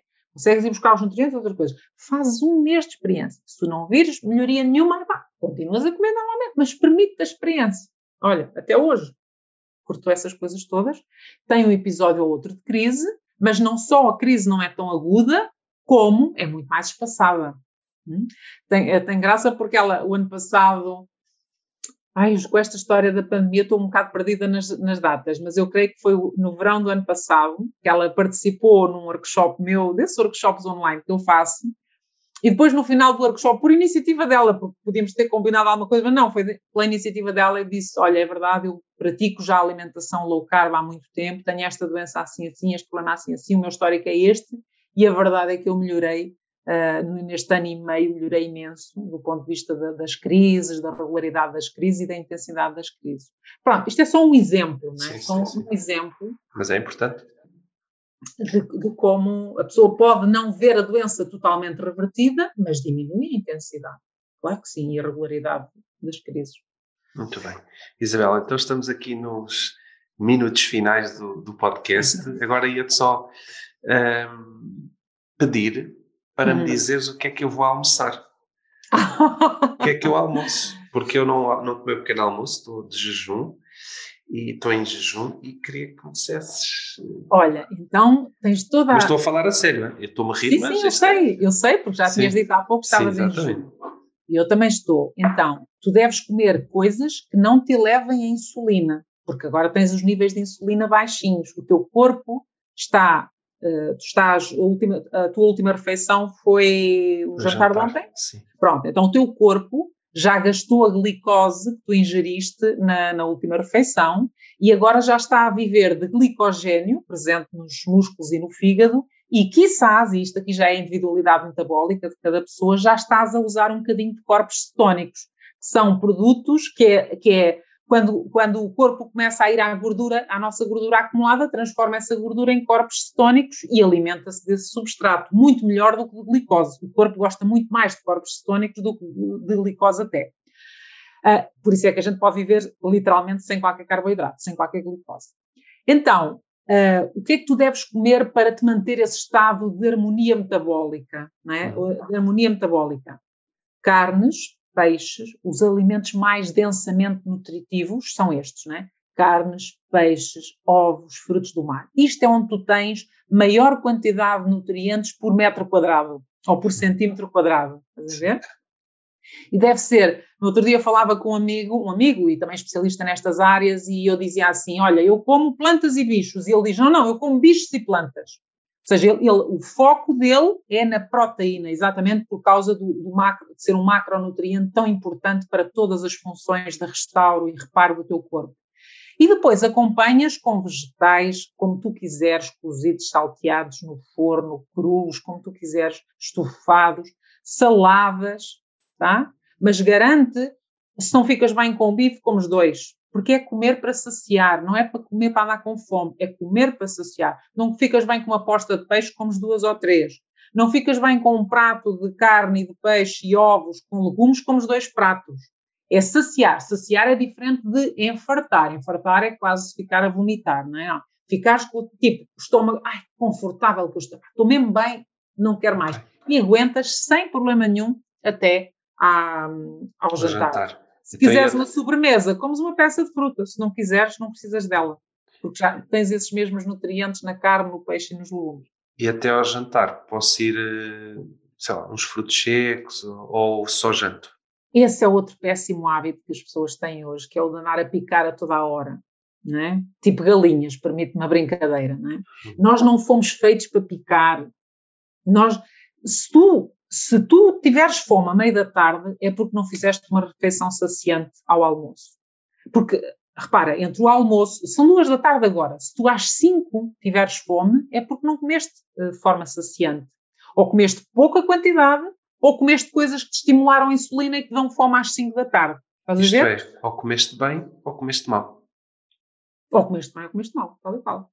Nem então, tanto pela quantidade, mas sim pela qualidade. Exatamente. Uma pessoa que come uma, uma refeição saciante fica 6, 7 horas na boa, sem fome, até à próxima refeição. Portanto, se tiveres necessidade de uns frutos secos, ou comeste pouca quantidade, ou comeste coisas que estimularam, carboidratos que estimularam a insulina e que dão fome às 5 da tarde para os frutos secos. E esse na boa que tu referes sem comer durante 6 horas uh, é saudável não é. Perfeitamente saudável. Deves ir bebendo, bebendo líquidos, água, o teu chá, um café ou outro. Também não é preciso estar a dar na cafeína a toda a hora, né? Se uhum. entradas de café, não é preciso dois, três Sim. cafés por dia, um, para quem gosta, etc. E vais bebendo a tua água, porque nesse, nesse jejum que ocorre entre o almoço e o jantar, o teu corpo vai metabolizar esses alimentos e vai limpar também vai, vai, ter operações de reparo, reparo, e restauro e deves usar a água para ajudar a limpar. E a refeição? Um, chá, água, sumo, já disseste que não? Uh, sim, olha, eu, uh, uh, aquilo, aquilo que eu conheço e aquilo que eu pratico é de, por norma, não beber à refeição. É? Uhum. Porque quando tu começas a comer, o estômago produz uma série, uma série de ácidos gástricos não é? para digerir o pH do estômago, como sabes, é, é muito ácido, produz muitos então, se comeres proteína, né, a proteína precisa de sucos gástricos muito, muito ácidos para digerir bem a proteína, aqueles aminoácidos todos. E a água, os líquidos em geral, ajudam a diluir esses sucos gástricos. Então, tens um estômago cheio de água em que aqueles sucos gástricos, a concentração já não é tão eficaz, está diluída na água. Eu bebo, eh, na maior parte do tempo, eu bebo água entre as refeições, por exemplo, eu estou aqui a falar contigo e estou com um jarrinho, Uh, vou bebendo entre as refeições. Nas refeições, a não ser que seja uma refeição especial, com o tal copinho de vinho para a celebração, uh, mas normalmente não bebo. Mas enfim, se a pessoa quiser beber, beba um, um bocadinho de água, mas não litradas, né? Uh, uns 100 mililitros, vá. Não essas litradas de água, e, como às vezes se vê, refrigerantes e isso tudo. Hum, muito bem. Estou a adorar estar a falar contigo. Ah, obrigada. Não, isto não é para ficar bonito no podcast, é mesmo porque, porque está a ser interessante. Isabela, então, como o nosso tempo está a esgotar-se, uhum. eu gostava que tu, se fizesse sentido para ti, gostava que fizesses aqui algumas recomendações finais para a promoção da saúde e bem-estar. Uhum. E bem-estar. Ok. Então, um, eu recomendo sempre que a pessoa respeite a sua individualidade metabólica e procure um acompanhamento personalizado. Mas ainda assim, tudo aquilo que eu vou dizer beneficia qualquer pessoa de uma maneira geral, não é? Então, nós fomos feitos para comer comida de verdade, da mãe natureza, tá? Ok, isto vem da árvore, é comida de verdade. Isto vem da terra, é comida de verdade. Isto vem do mar, é comida de verdade. Isto vem da secção de carnes do talho, é comida de verdade. Porque se vier da parte dos chouriços, fiambres, já não é comida de verdade. Estão a ver? É uma comida processada. Ok, então, privilegiar na maior parte do tempo, na maior parte das refeições, comida de verdade, processamento mínimo. É preciso distinguir níveis de processamento quando eu como uma maçã, esse produto não tem processado, ele vem diretamente, eh, não tem processamento, ele vem diretamente da mãe natureza. Quando eu como azeite, esse produto tem, esse alimento tem um processamento mínimo, né? A indústria o que é que lhe fez? Espremeu, espremeu a azeitona e ela deu azeite. Portanto, é um processamento mínimo, com, entra neste conceito de comida de verdade. Mas se eu como uma bolacha, ele já é um, um fiambre, ele é um produto já altamente processado, altamente refinado. Isso já não é alimento, isso já é substância comestível. Depois termos uma frequência alimentar baixa, contrariamente à recomendação vigente, coma seis a oito vezes por dia, não, coma uma, duas, máximo três vezes por dia. Né? Para uma pessoa que vem de seis, passar para três já é um grande upgrade, e para uma pessoa que já está em três, passar para uma uh, é, é excelente. O mínimo, frequência alimentar baixa. Depois, uh, eu, eu, antes dizia evitar, mas eu acho que já deixei esse politicamente correto, esse politicamente correto, que é não coma, não coma açúcar, farinha, óleo e já agora álcool, está bem? açúcar, farinha, óleos vegetais, inflamatórios até à quinta casa, não é? Não coma. Estás-me a estragar o, o meu, a minha sobremesa, não sei se sabes.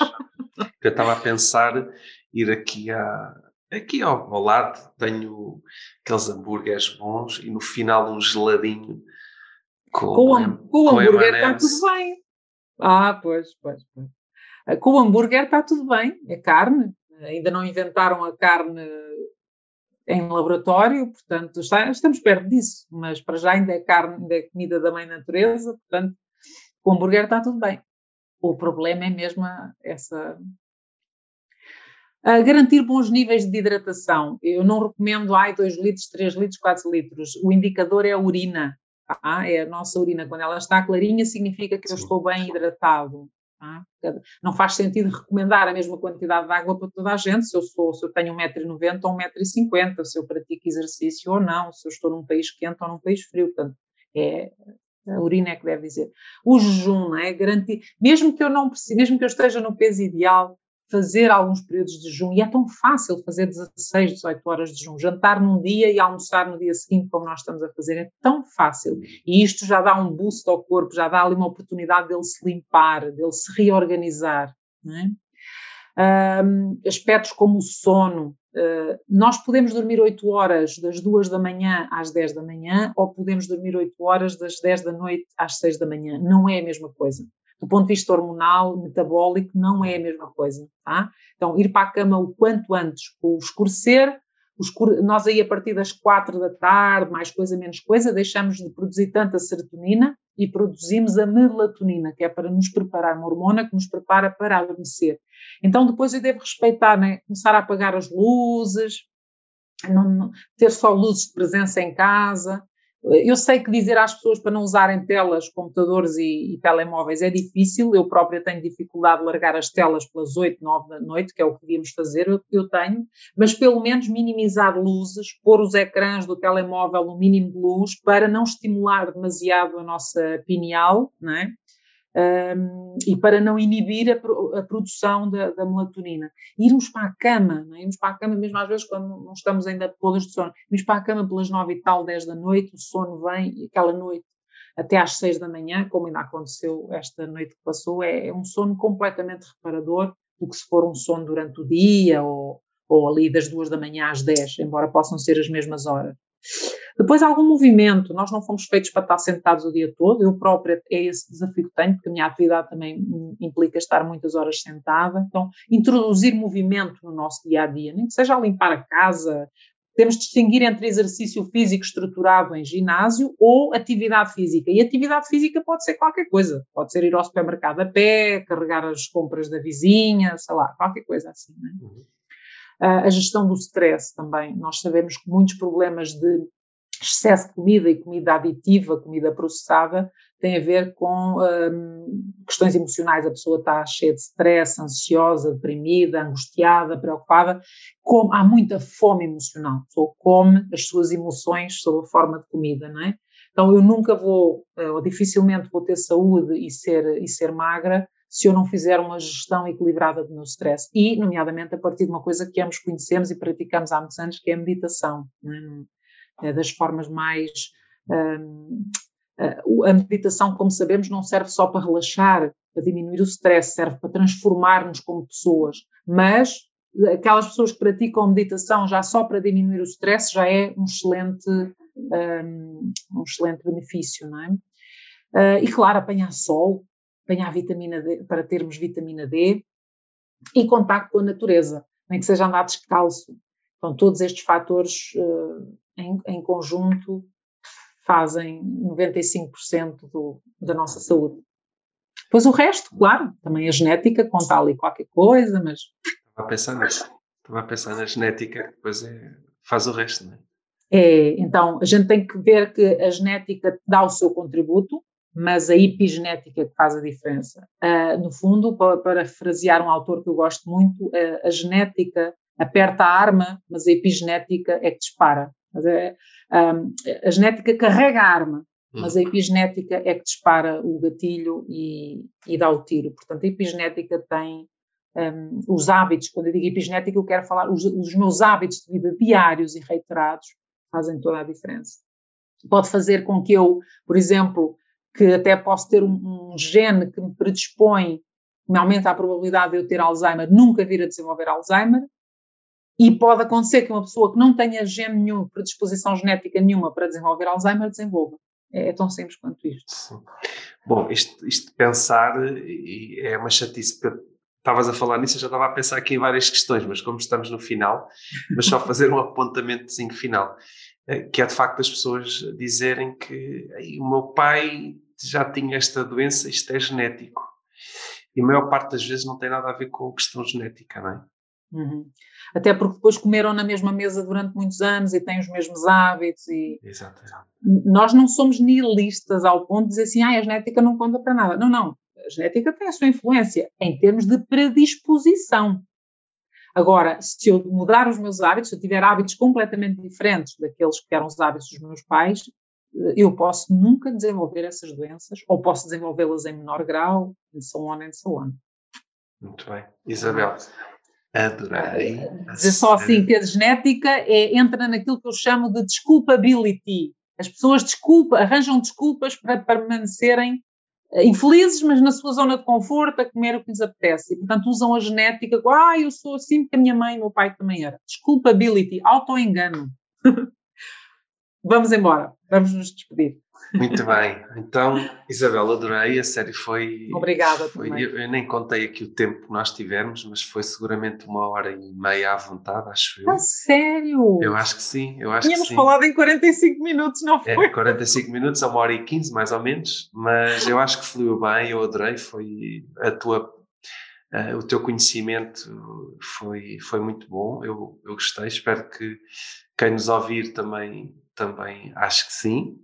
Uhum. E, e a pandemia em termos de saúde vai continuar. Eu espero que nós possamos voltar aqui os dois, eventualmente presencialmente, uh, para falarmos de outros temas, porque eu acho que eu tenho aqui uma folha toda eh, escrita com, com ideias. Eu acho que sim. Eu acho que podemos nos encontrar aqui brevemente. Com certeza. Terei todo o gosto. Olha, Tiago, eu é que agradeço a oportunidade Agradeço também o interesse das pessoas que nos possam ouvir, ouvir ouvir. E, e, se alguém quiser eh, alguma informação adicional sobre coisas que eu disse, muitas delas polémicas, eu sei, que vão contra o mainstream, por favor, enviem-me um e-mail, isabelvitorino.gmail.com. Tenho todo o gosto de, de, esclarecer, de enviar estudos. E se me quiserem seguir nas redes sociais, encontram-me nas redes todas por Isabel Vitorino. E já está. Foi um gosto enorme estar aqui. Boa, perfeito. Então, até uma próxima. Pandemia em tempos de saúde. esperamos por vocês no próximo episódio.